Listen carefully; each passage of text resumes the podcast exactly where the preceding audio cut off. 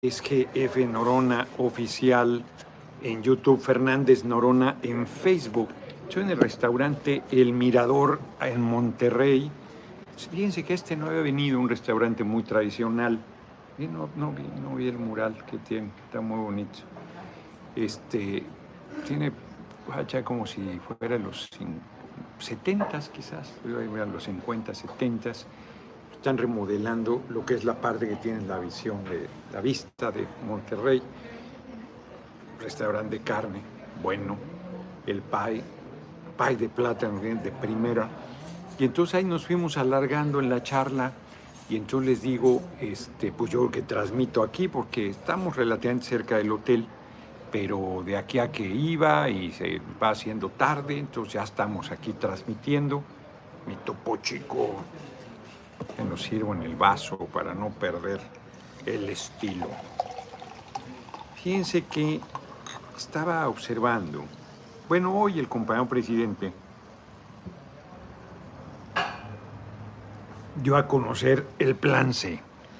El Plan A era una reforma constitucional en materia electoral que desde un principio la oposición, bajo la patraña y digo bajo la patraña porque en realidad se han aprobado reformas constitucionales en esta legislatura después de su eufemismo de, ¿cómo le llaman? Este, moratoria constitucional, que no es otra cosa que su actitud de estar boicoteando todo avance de nuestro movimiento, porque es muy difícil una reforma constitucional, se requiere dos tercios de la votación en la Cámara de Diputados, luego dos tercios en la Cámara de Senadores y luego la mitad más uno en los congresos locales. Rodrigo Tapia, al pueblo decide Noroña, el que sigue.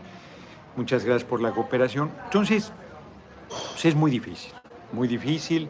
En la pasada legislatura, como lo he dicho insistentemente, teníamos dos tercios, no porque los hubiésemos obtenido con los votos, sino porque un, el, el Partido Verde, que había ido con el PRI, eh, se sumó con nosotros a una alianza parlamentaria, que por cierto ahorita tengo que acordarme, comentarles, Carlos Puente dice de manera muy clara por qué hizo ese apoyo total al plan CE, voto masivo a la 4T, muchas gracias.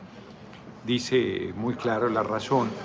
Y luego está este, la decena o docena de diputados del PRD que se sumaron con nosotros. Entonces, fuerzas políticas que originalmente, legisladores que pertenecían a fuerzas políticas que originalmente no apoyaron la candidatura del compañero presidente, se sumaron a una alianza legislativa, juntos haremos historia, encabezada por Morena, que impulsó reformas constitucionales, porque con esos votos ya teníamos la mayoría calificada. Pero en el Senado no le han regateado a Monreal, más allá de sus errores, más allá de sus equivocaciones, más allá de las críticas que se le puedan hacer, le han regateado a Ricardo Monreal que tuvo la capacidad de sacar adelante reformas constitucionales sin contar él de ninguna manera con los dos tercios, porque el número de senadores del Verde este, no le daba para los dos tercios y el PRD ni siquiera tiene el número suficiente de cinco legisladores para hacer una fracción parlamentaria. Entonces, eh, en esta nueva legislatura, sexagésima quinta, eh, por eh, errores nuestros, 50 diputados de mayoría no se ganaron. Si hubiéramos ido juntos, Morena, PT Verde se tendrían. Hay inclusive quien sostiene, no me he sentado a ver los números, pero hay inclusive quien sostiene que unides, unidos habríamos tenido mayoría calificada y, este, y todo eso se perdió. No, no, no se perdió, simplemente no se alcanzó por sectarismo, por equivocaciones. Entonces nosotros dependemos de la oposición para una reforma constitucional. La oposición se ha atrincherado en la mayoría de temas, en votar en contra, lo hizo en la reforma eléctrica y lo volvió a hacer en la reforma electoral. En el caso de la reforma eléctrica fue gravísimo porque eh, en realidad traicionando los intereses nacionales, eh, permiten que las empresas eh, extranjeras de electricidad nos sigan robando, robando 490 mil millones de pesos al año. En el caso de la reforma electoral, pues, se entiende, ellos están jugando una campaña mentirosa, diciendo que defienden el órgano electoral, son los farsantes del órgano electoral Estado creado por cuotas de los partidos políticos, sobre todo del PRI y el PAN, que eran las fuerzas mayoritarias y que se repartieron toda la vida la integración de los consejeros electorales. Si eran cuatro, el PRI ponía dos y el PAN dos, o el PRI tres y el PAN uno, o el PAN tres y el, y el PRI uno, dependiendo de la correlación de fuerzas. Alguna vez excepcionalmente le dieron una posición al PRD. Una sola vez hace muchísimo tiempo le dieron una posición al PT. Entonces, es, eh, son unos hipócritas, porque hoy están cuestionando, Benjamín, vamos con todo nuestro próximo presidente de Estados Unidos mexicanos, están cuestionando eh, que queremos quedarnos con la integración de los consejeros y que hay familiares. Ahorita voy a hablar de ese tema también, pero vamos por partes.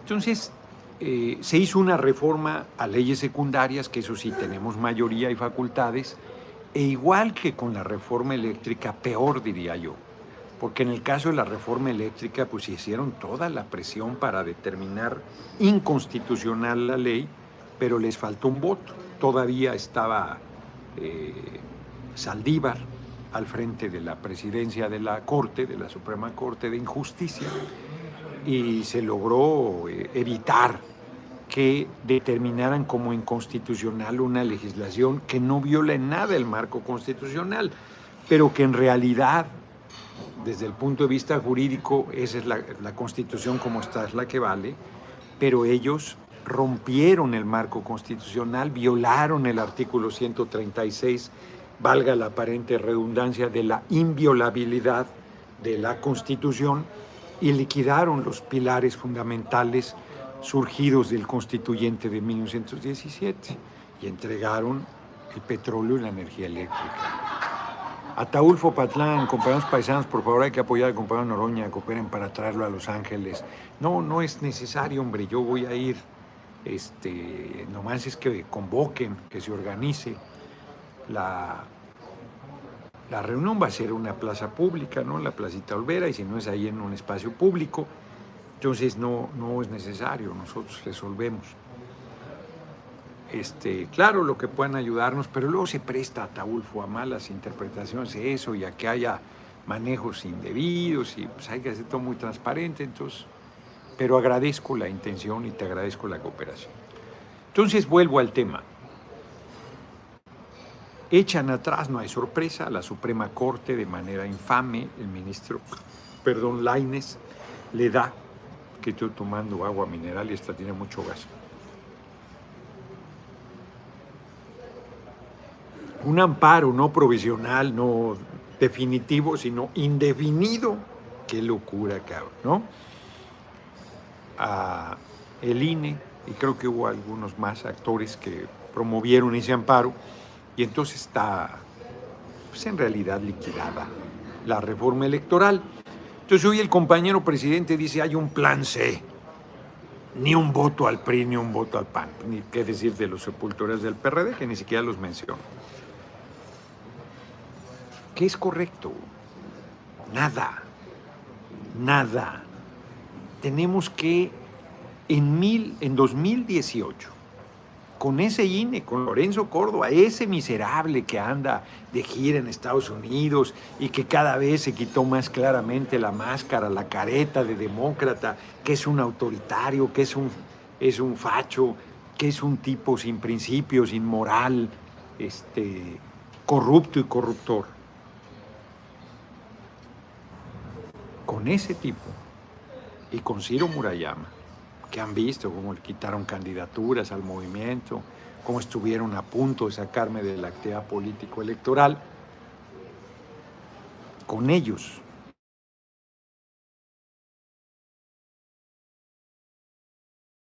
El 1%, ¿cómo chingan para que cambies el equipo a, atenderte cuando tienes alguna queja, no, hombre, serían la mejor empresa del mundo. Entonces,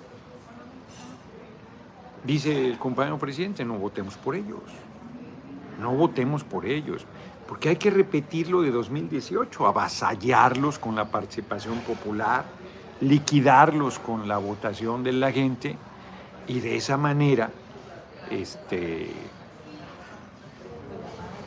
derrotarlos, a pesar que el tribunal no pueda ni meter las manos queriendo hacer una canallada, porque sea tan contundente el triunfo que no puedan hacer nada, que fue lo que logró el compañero presidente.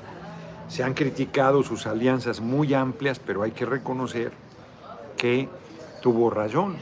Oscar Noroña 2024 es mi voto, pero tiene que usar menos maldiciones, en mi opinión, escuchar al pueblo más, aunque a veces están mal en unos asuntos. Entonces, la verdad es que el compañero presidente, pues sí, abrió, abrió, abrió el abanico para que gente como la senadora María del Carmen Telles o Germán Martínez tuvieran senadurías de gratis. Bueno, la señora Telles por lo menos ganó en mayoría. Por supuesto, con el impulso de nuestro movimiento, por sí misma no hubiese ganado nunca. Y bueno, hoy le echa porras Fox para que sea candidata a la presidencia. Bueno, ahí la llevan, ahí la llevan. Piensan que con una persona así de provocadora y majadera, pues pueden descarrilarnos, ¿no? No nos hará ningún daño. Y por otro lado, un sector del movimiento, pues está bien, las agarran al aire, pues el compañero presidente no puede llamar a votar a favor de un partido, si puede decir a estos no les respaldemos nada, son la oposición nuestra, eh, son contrarios a los intereses del pueblo. Y entonces un sector ya está planteando que se vote solo Morena. Yo lo diré una vez más. Si Morena ganara los 300 distritos de mayoría, solo tendría 300 diputados. No ganaría, no, no tendría los dos tercios, aunque tuviera el 80% de la votación aunque tuviera el 99% de la votación, no ganaría más que 300 diputados. Entonces, eh, por eso hay compañeros que llaman a votar por la coalición, juntos hacemos historia, pero no es menos cierto que el PT y el Verde deben hacer su tarea para lograr su propia votación, no estar esperando que compañeros de Morena se compadezcan. Lobito Solitario, cuando venga a Estados Unidos y a Nueva York, díganos por este medio la fecha, lugar y hora para acompañarlo, porque es difícil, porque el trabajo y obligación es de enterarse, pero este es el mejor medio para acompañarlo. Muchas gracias, muchas gracias por, la, por el interés y muchas gracias por la cooperación. Entonces, es evidente que yo en campaña, el PT se enojaba conmigo porque yo llamé a votar siempre Morena, PT, Verde. Hice campaña por los tres partidos. Cualquiera me podría decir, pues hacer campaña por Morena no era necesario, tiene una base poderosísima en Iztapalapa. Pero yo no quise ser faccioso, yo no quise eh, contradecir mi convicción de la unidad y del llamado a la participación de la gente yo veía que se molestaban también los compañeros de Morena porque yo llamaba a votar por el PT y por el Verde, también por el Verde. Pues porque eran los partidos que me estaban apoyando. Yo no tenía por qué ser parcial, por qué desestimar alguno de los partidos. Es cierto que podía generar confusión porque a nivel local no íbamos juntos.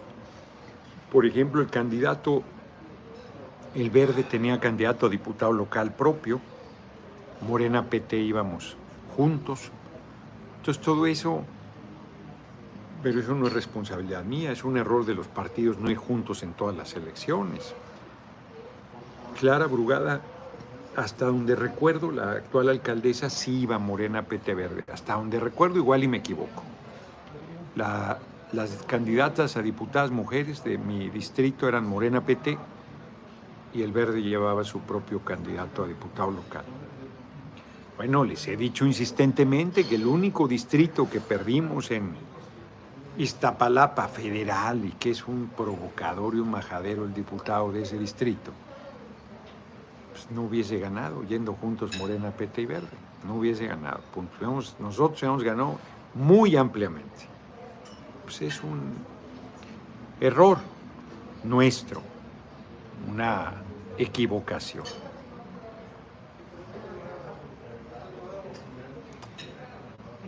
Así que yo apoyo el plan C de avasallarlos con votos. A mí no me preocupa nada que se INE, inclusive aunque siguiese Lorenzo Córdoba, que ya se va, le quedan cinco días. Cinco días. Ni con Lorenzo Córdoba y su monaguillo Ciro Murayama ahí nos pueden detener. Porque la participación del pueblo, su politización, su conciencia es cada vez mayor. Entonces a mí eso no, no me preocupa, aunque me indigna igual que a cualquiera, que el Poder Judicial esté provocando, boicoteando, buscando descarrilar a nuestro movimiento. Pues eso es lamentable, pues es el poder del viejo régimen. Yo les decía ayer, leyéndoles una parte del libro de Álvaro Obregón, que cuando triunfa la revolución dicen pues, que tome Carranza la presidencia interina y nombre a una nueva corte porque no vas a impartir justicia con las herramientas del viejo régimen que están en contra de la transformación. Pues ese es el problema que estamos viviendo. Y los que insisten que Cedillo quitó a los ministros de la Corte, sí, pero era el mismo sistema. Él mandaba sobre la Corte, él mandaba sobre el Poder Judicial, él mandaba sobre el Poder Legislativo. Ningún juez se habría atrevido a dar un amparo a cualquiera de los ministros de la Corte destituidos para enfrentar a, Cedillo. Ningún juez se hubiera atrevido.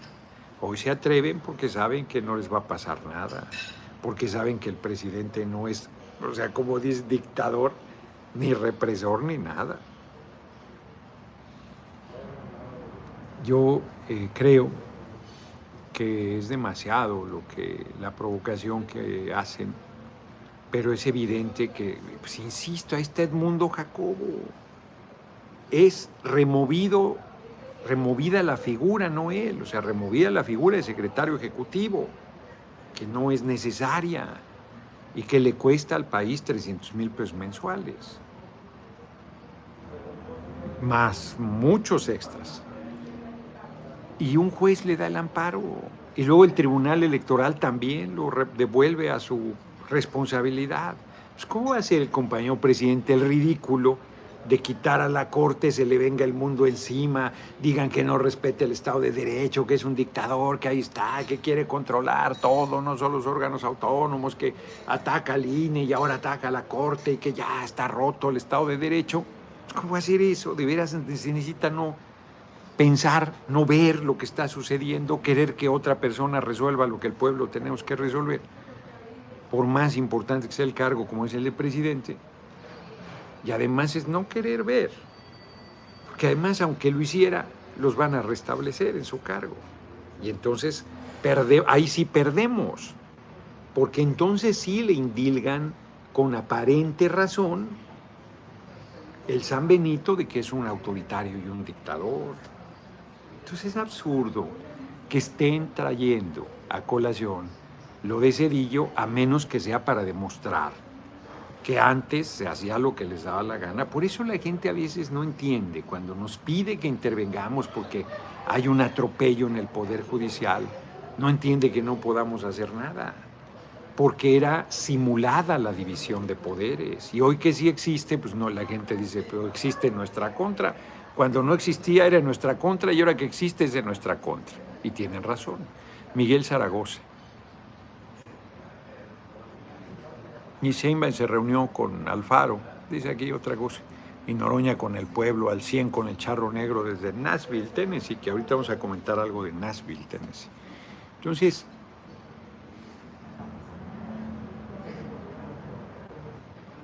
no hay camino por ahí.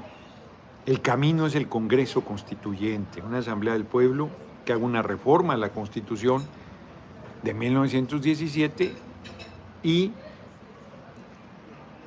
haga otra, una, una, otro poder judicial, otro poder judicial. No, yo no veo otro cambio. Mientras tanto, avanza, están ya las quintetas para cuatro consejeros, tres consejeras, consejeros y una consejería que tendrá la presidencia y que será mujer. Y ya están golpeando a, Berta, alcalde, Luján, que porque es hermana de Luisa María Alcalde e hija de Berta Luján. Los Moctezuma Barragán tenían al exsecretario de Gobernación de Cedillo en el PRI, a dos hermanos que son gemelos, uno en el PRD y otro en el zapatismo, si mal no recuerdo, y otro más no sé dónde andaba, es diverso. La familia de Octavio Moreno Toscano, su padre, don Manuel Moreno Sánchez, que fue líder del Senado en la época de López Mateos, me estaba diciendo Alberto Anaya que es de Aguascalientes, Manuel Moreno Sánchez, eh, estaba en eh, el PRI y luego se fue al PRD. No estuvo en el PRD, apoyó a Cuauhtémoc Cárdenas y al rompimiento de la corriente democrática. Manuel Moreno Sánchez y su hijo Octavio Moreno Toscano fue diputado federal elegido de mayoría por el Estado de México, que estuvieron a punto de matarlo en un choque en la carretera México-Toluca-La Libre. Salió de vivo de milagro y quedó con secuelas toda la vida, ya murió. Octavio Moreno Toscano, un gran compañero, yo, yo le tenía estima. Sus dos hermanos, los dos hijos de Manuel Moreno Sánchez, Héctor y Alejandra, no sé si tuvo más hijos, se quedaron en el PRI eran de la misma familia y estaban en posiciones antagónicas. O sea, no estoy diciendo que Berta, alcalde Luján, tenga posición antagónica, pero no es este. Es una mujer con una preparación y una formación lo suficientemente seria para actuar con imparcialidad. Peor que Lorenzo Córdoba no va a haber, ¿eh? Pero son unos hipócritas además, porque miren la información que les voy a dar. Pongan atención. Diego Forcada Gallardo, que está en, la, en una de las quintetas encabezando, es eh, cercanísimo a Edmundo Jacobo, al padre de la democracia que acaban de reinstalar, Diego Forcada. Rita B. López Vences y Miriam Guadalupe Hinojosa Dieck son de Lorenzo Córdoba, cercanísimas de Lorenzo Córdoba. César Ernesto Ramos Mega trabajó con Ochoa Reza en el Tribunal Electoral, porque Ochoa Reza estuvo en el área de la Dirección de Capacitación del Tribunal Electoral. Sí, el exdirigente del PRI y Claudia Arlet Espino me dicen, no, no voy a cuestionar eso, porque ya se asume Rarámuri, pero está inhabilitada en Chihuahua cuando fue eh, funcionaria electoral. Eh, parece que se asume doctora y no tiene doctorado, pero sobre todo está inhabilitada y están en las quintetas estas personas. De esto los medios no van a decir nada absolutamente nada. Repito, Diego Forcada es de Edmundo Jacobo, cercano, del equipo Edmundo Jacobo, eso me refiero. Rita Bel López Vences y Miriam Guadalupe Hinojosa Dieg, del equipo cercano de Lorenzo Córdoba.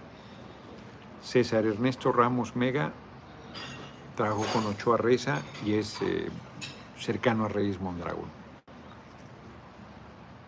Y Claudia Arlet Espino está inhabilitada. Y están en las quintetas. Ya me dirán,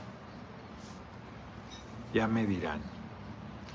Volviendo a la resolución de la Corte de eh, detener la reforma electoral.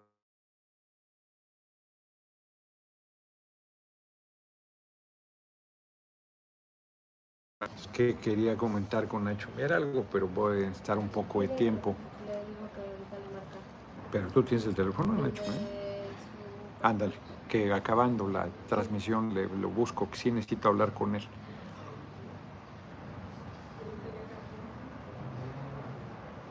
No, filtrados. Ya sé que se ve el audio, pues está entrando la llamada de Nacho Mier, la estoy diciendo. Eh, simplemente son propuestas de la derecha. Y ahí los medios les parece muy bien, se hacen bien pendejos. Pero además hoy una cuenta de Twitter,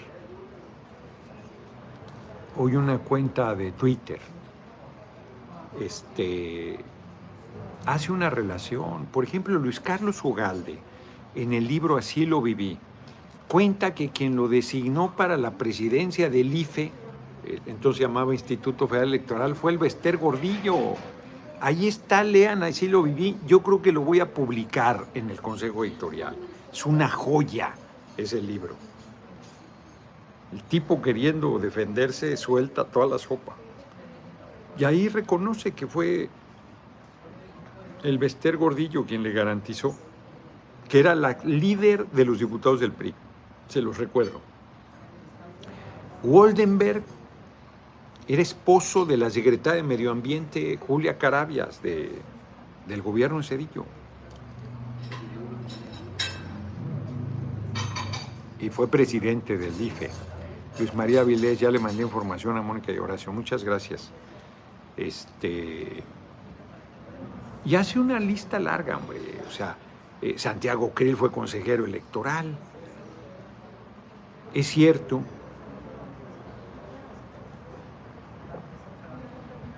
el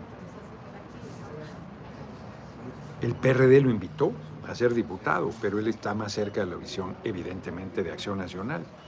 Y se fue a Acción Nacional. Fue diputado por el PAN, luego fue candidato a jefe de gobierno frente a López Obrador, perdió por nada gana, porque por el efecto Fox, por nada. Por cierto, los votos del PT fueron fundamentales para un cafecito, dice Víctor Alemán. MCN 83, buenas tardes, mi querido Noroña, bendiciones a usted y a todo su equipo. Espero y en otra ocasión nos diga cómo votar desde el extranjero, apoyo total. Eh, revisa en internet, ahí está todo lo que hay que hacer para que puedas votar por correo. Entonces, ahí hace una relación el compañero de varios casos de consejeros.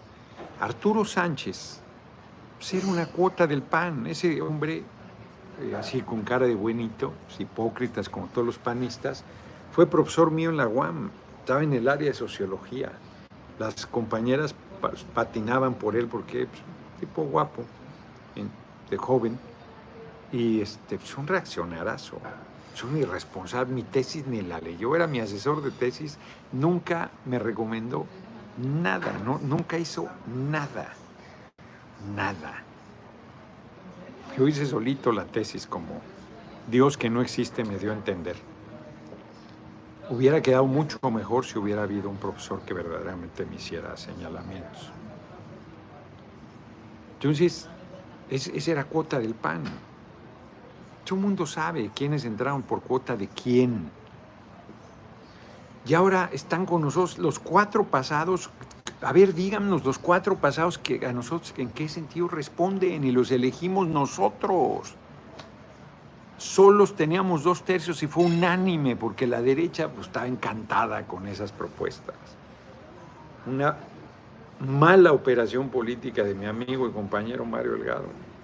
Mala, y no lo digo ahora, en su momento Reginaldo Sandoval, que era el coordinador de la fracción, un servidor, nos opusimos. Ahí están los videos de cuando entregó las quintetas el miserable de este tipo que fue procurador con un gobierno del PRI, que ahora está en el Instituto de Investigaciones Jurídicas de la UNAM, que es un tipejo. También se las da de decente. No se me olvidó su nombre. Este, se las dio primero a la prensa. Chamaquearon a John Ackerman.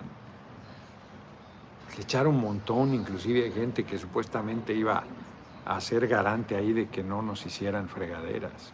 No, no, no. no. es eh, Baladés, Diego Baladés. Son unos hipócritas, son unos miserables, unos mercenarios. Eso es lo que son. Y entonces están golpeando cuando no estamos haciendo lo que ellos hacían siempre. No lo estamos haciendo. Pero están jodiendo como si estuviéramos de facciosos. Y la verdad es que pues, es pura intriga. Pura intriga.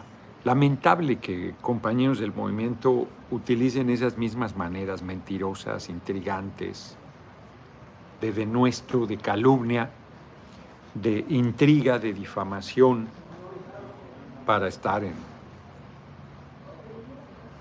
planteando cosas contrarias. Por cierto, hoy subieron a la red, yo tengo que andarme todavía con más cuidado, pedir que chequen la información di por buena una fotografía, parecía, el, dije, decía ahí que era el ministro Laines, joven, este, en ropa interior, ahí unas fotografías que subieron y entonces lo, andaban golpeando.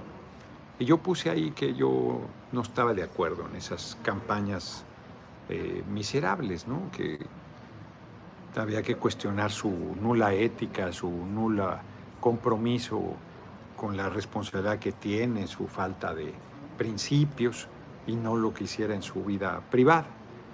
Y era falsa la fotografía, por ahí una, una nota se estaba pitorreando de que nos habíamos equivocado, no sé quién más y yo.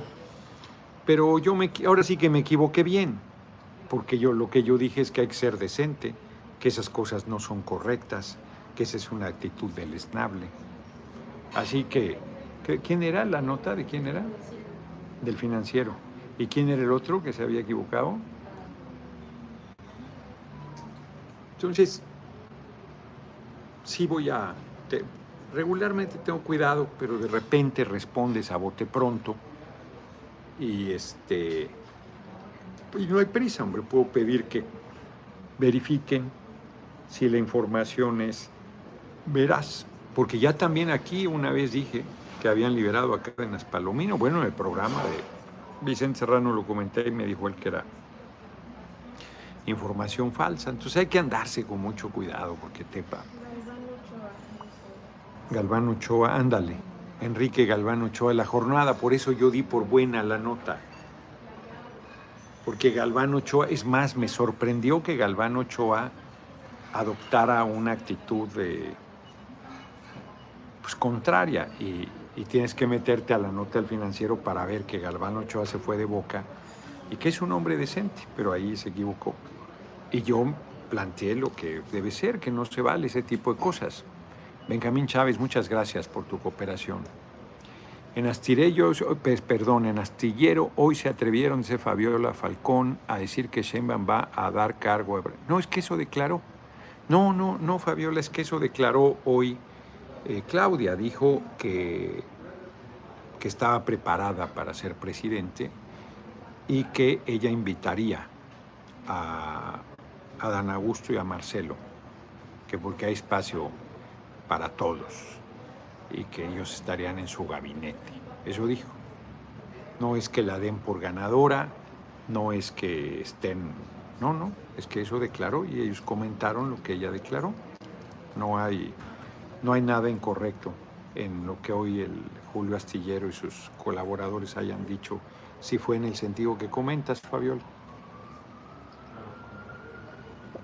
Hoy, por otro lado, no quiero dejar de comentar, en Nashville, Tennessee, donde hacen, ahí hacen creo que el Bourbon, ¿no? El Jack Daniels, creo que es de ahí una mujer de 28 años eh, realizó una balacera eh, en una escuela eh, privada católica, mató a tres menores y a tres adultos. Y luego la policía, como pasan esas cosas, fíjense qué curioso, regularmente la policía o los mata o ellos se suicidan. Pero es rarísimo una de esas personas que comete esos actos que quede viva para en el juicio entender qué pasó por su cabeza. No viajen a México por la violencia, hipócritas en Estados Unidos, exacto. Fíjense, en lo que va de 2023 en Estados Unidos ha habido más de 100 tiroteos masivos.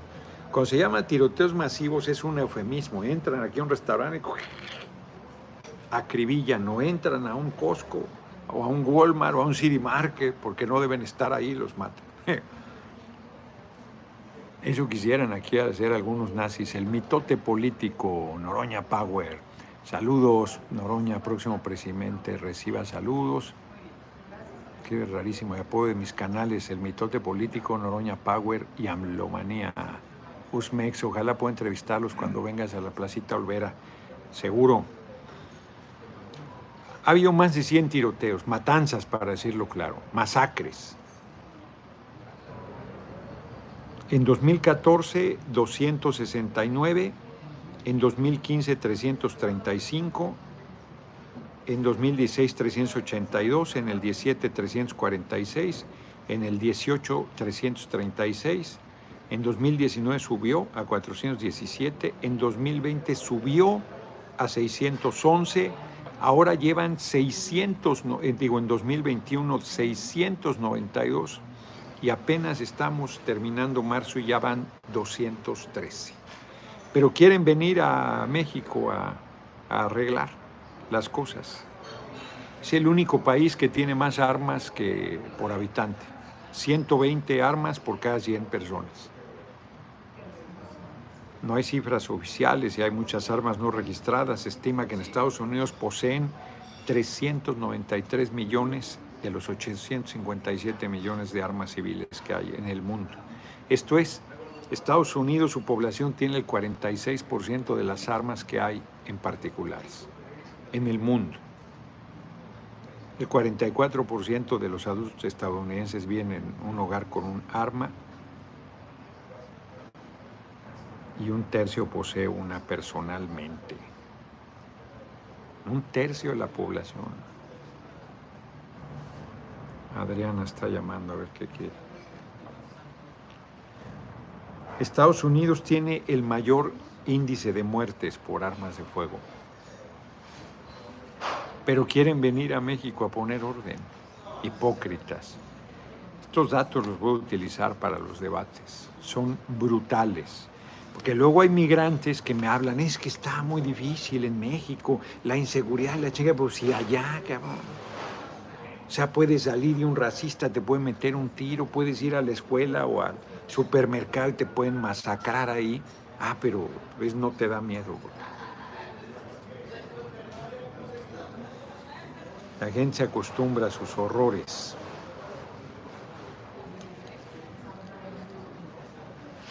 Creo que ya acabé de dar los datos. Y hay un debate permanente este, sobre esto, de, ¿no? La, asociación del rifle, que dice la derecha estadounidense defiende la posición personal, está en la Constitución. Es un negociazo, es el, el motor de la economía estadounidense, la industria armamentista, junto con la venta de drogas, que la semana antepasada presenté el mapa de los cárteles, según la DEA, que distribuyen la droga en territorio estadounidense y son los mismos, el de Sinaloa, el Jalisco, Nueva Granada, los mismos que funcionan en territorio nacional. Así es que que empiecen acá, no sé para dónde está el norte, por resolver en su territorio antes de querer venir aquí a fastidiar. No tienen tienen vergüenza, la verdad.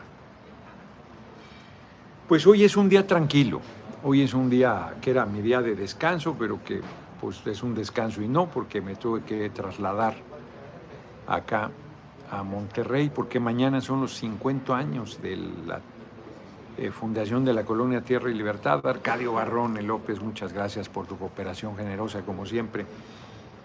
50 eh, años se dice fácil, además en condiciones, ahorita nos estaba comentando Lupita, la compañera de vida de Alberto Anaya, pues ellos fueron, eran jóvenes universitarios y este Estoy viendo que está convocada la Jucopo mañana a nueve y media. Mm. Y invadieron lo que hoy es la colonia Tierra y Libertad. Pues, imagínate, cabrón, lo que es que te vas a jugar el físico de invadir un lugar para tener un espacio para vivir. Y ellos no tenían necesidad, ellos tenían todo, pero se fueron con la gente pobre, con la gente precaristas, les decían de precarios, de que no tenían nada, hacerse de un pedazo de tierra, a sostenerse contra viento y mareo, con las represiones de los gobiernos, que aquí en Nuevo León han sido terribles, a vivir sí, con todas las carencias, todas, agua, pues que iba a haber agua, diez años, me dice que les llevó.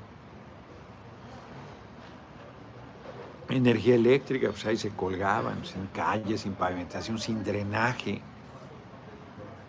viviendo en la más absoluta de las carencias, de la pobreza. Se dice fácil. Comentaba que hubo jóvenes, mujeres y hombres, estudiantes que se regresaron a sus casas. Pues claro, cabrón, si tú, yo vivía en la unidad del Seguro Social en un departamentito de 30 metros cuadrados, pero por chiquito que fuera tenías tu baño, tenías agua, este, eh,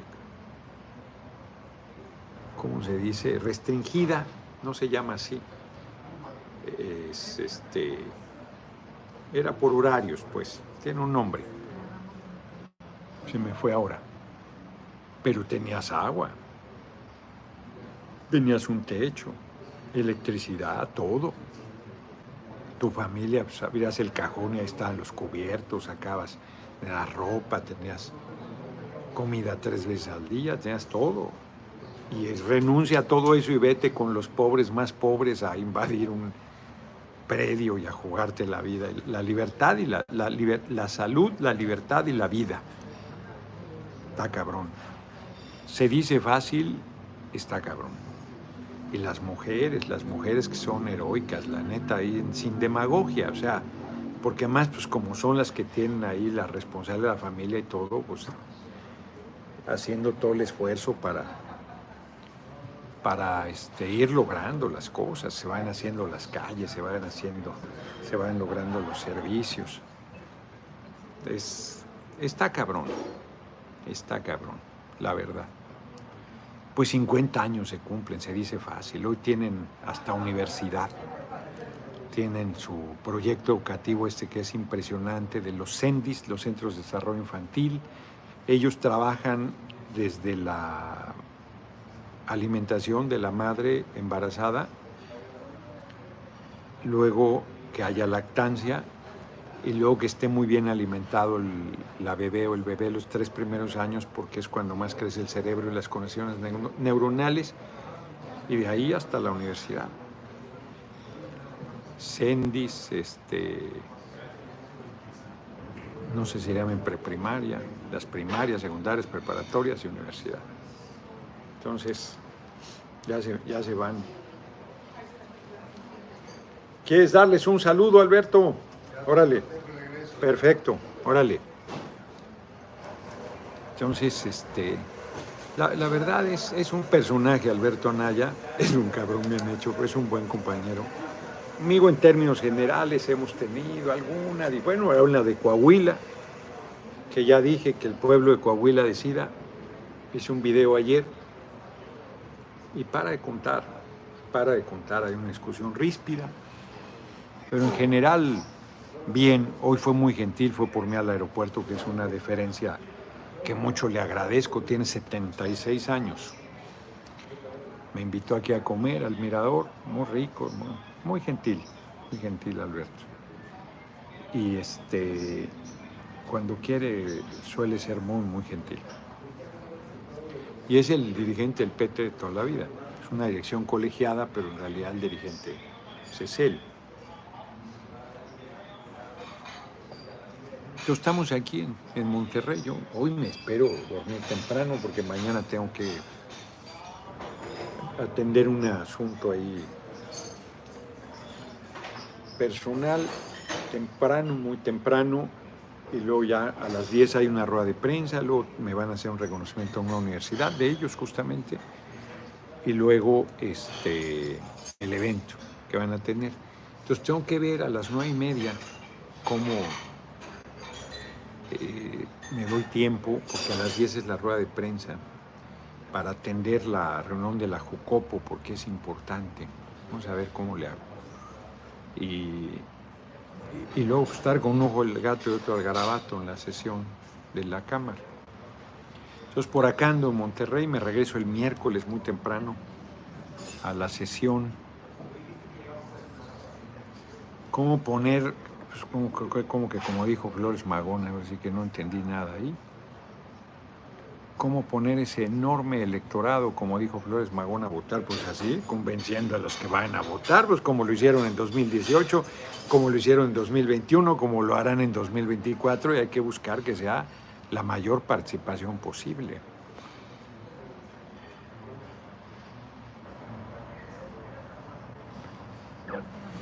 Dice César, que si puede haber golpe de Estado cuando termine el gobierno del compañero presidente, necesitan el apoyo del ejército para hacerlo en cualquier momento y el ejército mexicano surgió de la revolución y nunca, nunca han hecho este, un golpe de Estado.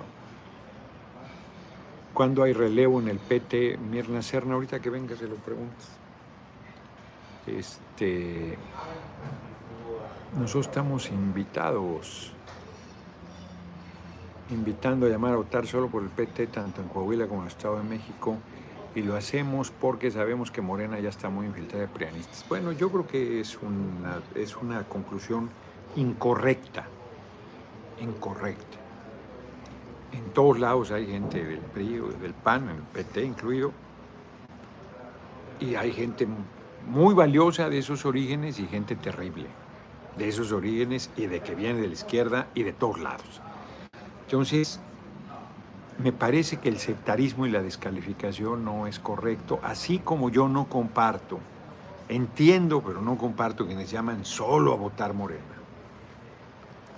Yo no estoy de acuerdo en los que descalifican a Morena llamando a votar por el PT o por el Verde, si fuese el caso, este, con intrigas en contra de Morena, pues son intrigas cualquier generalización es incorrecta. Compañero presidente de Morena. Está con licencia ahorita porque está representando a la nación, pero es de Morena. Y hay gente excepcional en Morena, compañeras y compañeros muy valiosos, con orígenes del PRI del PAN o orígenes de otros lugares. Y hay compañeros culebras como lo hay en todos lados. Entonces yo no comparto. Pues van a votar por quien quieran en el Estado de México y en Coahuila. En Coahuila además lleva otro candidato, el PT. Ahí habría una argumentación para votar por el PT si no se quiere votar por Guadiana, porque se apoya al candidato del PT que es Mejía.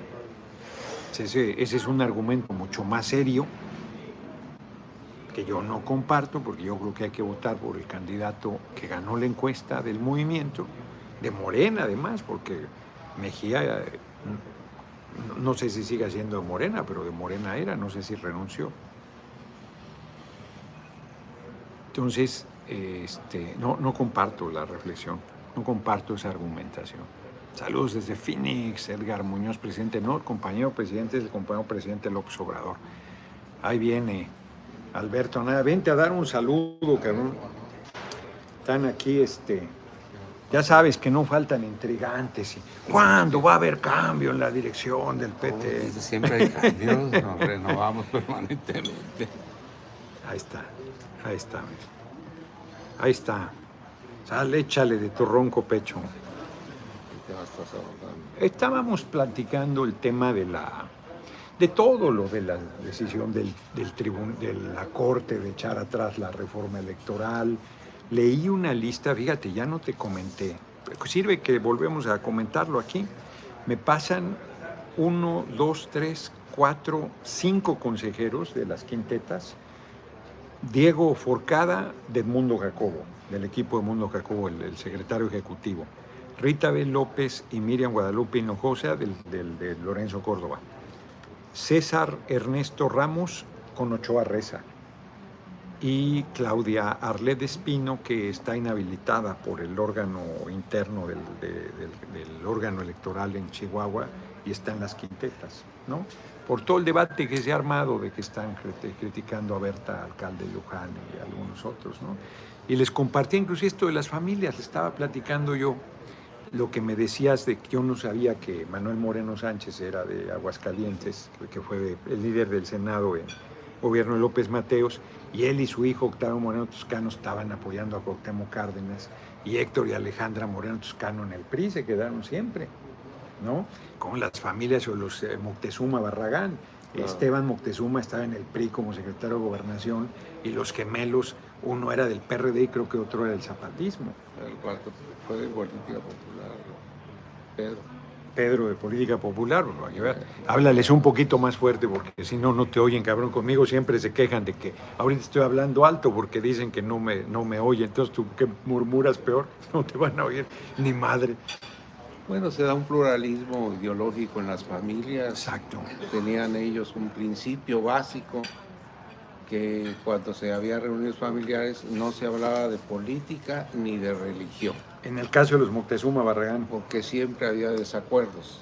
Pues y una manera de llevar la fiesta en paz era simplemente cumplir con estas normas. Luego metieron otro incidente más, meter el fútbol. Ándale. Como que elemento tampoco. que tampoco iba a ser motivo de debate en las familias, pues en función de la pasión que generaba apoyar a un equipo u otro, ¿no? quien apoyaba a la América, quien apoyaba a las Chivas, quien apoyaba a los Pumas, Necaxa, Atlas, en fin. Eran pues distintos enfoques y eran códigos dentro de las familias grandes para evitar que los encuentros familiares terminaran en conflictos pleitos. Mira, este Víctor A te está preguntando, dice, pregunta para el dirigente del PT, ¿qué medidas están tomando para impulsar el crecimiento del partido? Porque yo no coincido con Morena, dice que es un partido guadalupano, religioso guadalupano, no creo, pero bueno, es su pregunta. Y le agradezco a Alfredo Yepis, saludos Alberto, te van a saludar, Reginaldo y Noroña, siguiente presidente. Gracias Alfredo y gracias a ambos por la cooperación. En ese orden de cosas, pues estamos atentos al devenir de los acontecimientos internacionales, estamos nosotros claros que eh, vamos a entrar a una situación que estamos viendo de conflicto de poderes, que pues no hay antecedente reciente, es decir, el país va a navegar por aguas jamás transitadas, estamos pues viviendo turbulentas turbulencias y situaciones que son propias cuando empieza a haber cambios de fondo como los que encabeza nuestro presidente, el licenciado Andrés Manuel López Obrador. Nosotros estamos atentos a apoyar la cuarta transformación, a apoyar también las causas de la gente y nos identificamos con los sectores populares que nuestro presidente siempre pone en primer lugar pues, para atender sus políticas públicas sus políticas sociales. En ese sentido, pues, la ciudadanía tiene que estar atentos a este fenómeno que consideramos que va a irse hasta el 24 y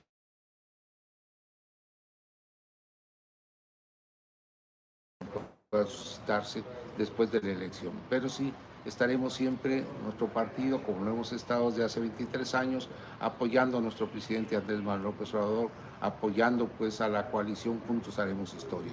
Estamos trabajando para que de nuevo la coalición le dé continuidad al proyecto de la Cuarta Transformación y en ese sentido se necesita un proyecto unitario y nuestro partido está en esa vocación unitaria para mantener la cuarta transformación, para mantener la coalición Juntos Haremos Historia como coalición gobernante, en beneficio pues de los sectores más humildes y en beneficio de todos los mexicanos.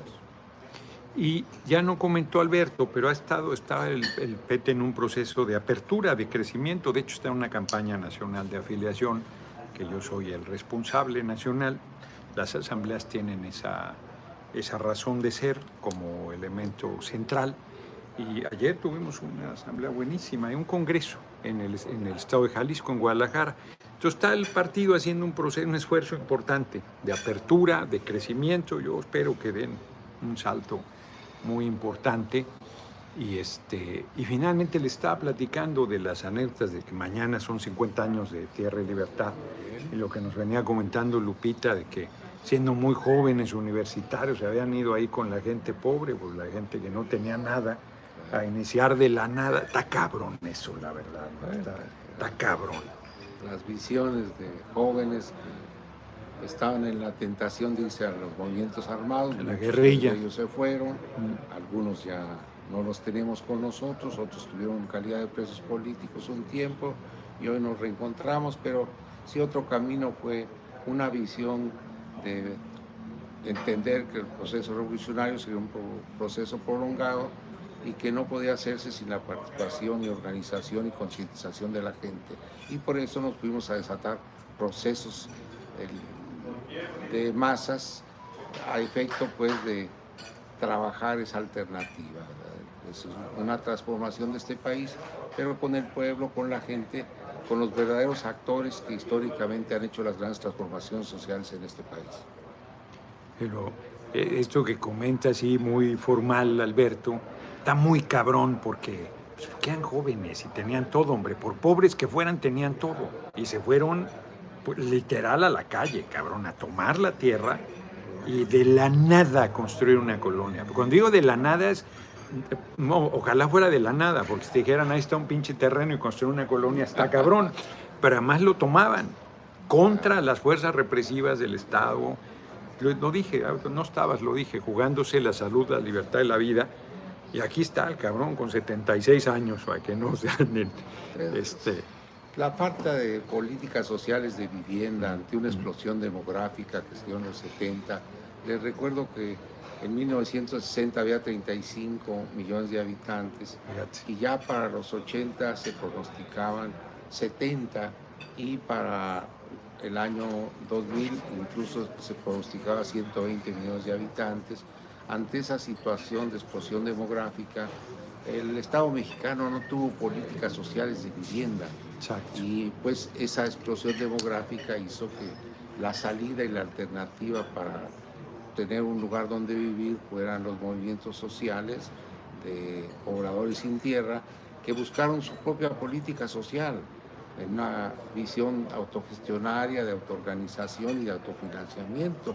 Y no nada más un planteamiento teórico, sino un planteamiento que hoy está concretado en muchas organizaciones eh, populares en este lugar que es Nuevo León y otras partes del país. Eh, es pues una situación que se dio ante la falta de visión del Estado mexicano, que posteriormente, ante la fuerza de los hechos, empezó a construir institutos de vivienda en cada estado para canalizar eh, socialmente esta problemática y a nivel nacional se creó el Fondo Nacional de Habitaciones Populares, FONAPO, que dio causa también a, esta necesidad imperiosa de responder con tierra y suelo urbano y vivienda digna pues a los reclamos sociales de una población que crecía a pasos muy acelerados. El crecimiento poblacional del país estaba en 3.5% al año, hoy estamos en 1.6% pero también Nuevo León, el caso concreto de Monterrey, teníamos un crecimiento de 8% al año y producto pues de los fenómenos migratorios de, ante la crisis agropecuaria que se generó en 1970, que generaron que la gente buscara los polos de desarrollo, como fue en este caso Nuevo León, Monterrey, Guadalajara, muchas partes del Estado de México, en su momento Puebla y hasta Morelos, en donde eran una política de centralización del Estado mexicano, el lugar donde iba el desarrollo empresarial y, el y ahí estaba el empleo y la gente en esa tesitura empezó a hacer movimientos migratorios a esos polos de desarrollo. Bueno, eso explica pues ese fenómeno particular que el movimiento de tierra y libertad. Muy bien. Muy bien, pues ahí lo tienen, Alberto, además es de formación economista, por eso les trae los datos y todo. ahorita que decías la población de, de, de ¿cuánto dijiste? Aquí está, en los 60 de 35 millones. La, la, Ciudad de México en 1950 tenía 3 millones, es impresionante, el crecimiento que ha habido de mediados del siglo XX a la actualidad es de locura y eso que se frenó, fíjense, pasó de 3. De 6.5 a 1.12, aún así, y hoy seguimos con la deuda de la vivienda. Esa es, esa es una gran ausencia que el próximo gobierno va a tener que responder. Esa es una demanda sentidísima en la población y justa que se le responda, porque sí está cabrón. López Portillo, consciente de este fenómeno, sacó un decreto por, en el cual todas las instituciones de salud públicas fuera de cualquier lugar, llámese ISTE, llámese Seguro Social, llámese las clínicas que tenían los electricistas, los ferrocarrileros, o bien eh, en los estados, que había ya servicios de salud pública establecidos, eh, se sacó la resolución de que era gratuito los llamados programas de planificación familiar, mm. en la perspectiva pues de moderar este crecimiento tan explosivo que se tuvo. Y producto de esas políticas de planificación familiar, sí hubo una baja en el crecimiento demográfico y hasta llegar a la que hoy tenemos de 1.6, 1.5, en función pues casi estamos ya muy, muy cerca de la visión de los países europeos que tienen un punto, 0.5 y algunos crecimientos cero en el caso de España incluso de crecimiento. Por eso en España están sacando acuerdos y están sacando modificaciones legales para que se puedan reclamar la nacionalidad de los hijos de, padre o madre española. Padre, madre española, pero no solo eso, los abuelos y los bisabuelos, mm, mm. Los, nietos y bisnietos, en la perspectiva pues de que este país pueda eh, repoblarse en función de los bajos crecimientos demográficos que hay en Europa y particularmente en España. Mira, qué interesante. Esa, esa parte no tenía yo claro que esa política de, de, reconocimiento de la nacionalidad de amplia flexibilidad tiene que ver con el decrecimiento poblacional en España. Muy bien, pues ya, ya, ya se nos pasó el tiempo, cabrón, ya nos pasamos dos minutos de la hora, nos despedimos, leo rápido las efemérides, a ver, 27 de marzo, un día como hoy, nace en Alemania Wilhelm Roth Röntgen, físico que recibió el premio Nobel por descubrir los rayos X. Ni sabía yo que así se llamaba el cabrón que descubrió los rayos X.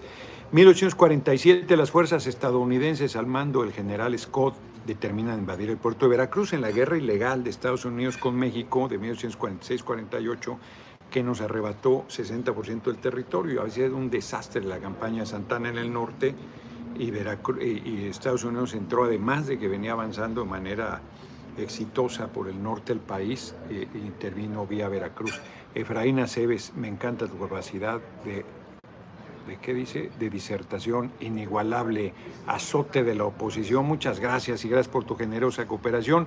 Un día como hoy de 1903 nace Javier Villorrutia, poeta, crítico literario, dramaturgo, no he leído nada de él, fíjense, pero sí es un, allá está un premio Villorrutia. 1962 muere Yuri Gagarin, eh, cosmonauta soviético, allá le llamaban cosmonauta quienes viajaban al espacio, que en 1961 se convirtió en el primer hombre que orbitó la Tierra. Y finalmente un día como ayer se nos pasó, el comandante Hugo Chávez queda libre después de dos años de prisión se acuerda en un golpe cívico-militar, un, levantamiento, no un golpe, ya estoy como la derecha, levantamiento cívico-militar que solo levantaron los militares y por eso lo acusaron de golpe de Estado. Dijo hasta ahora, hasta el momento, por el momento no hemos logrado los objetivos, se hizo responsable, tuvo dos años en prisión y de ahí salió a hacer una tarea política exitosísima que acabó con su campaña que lo llevó a la presidencia en 1998.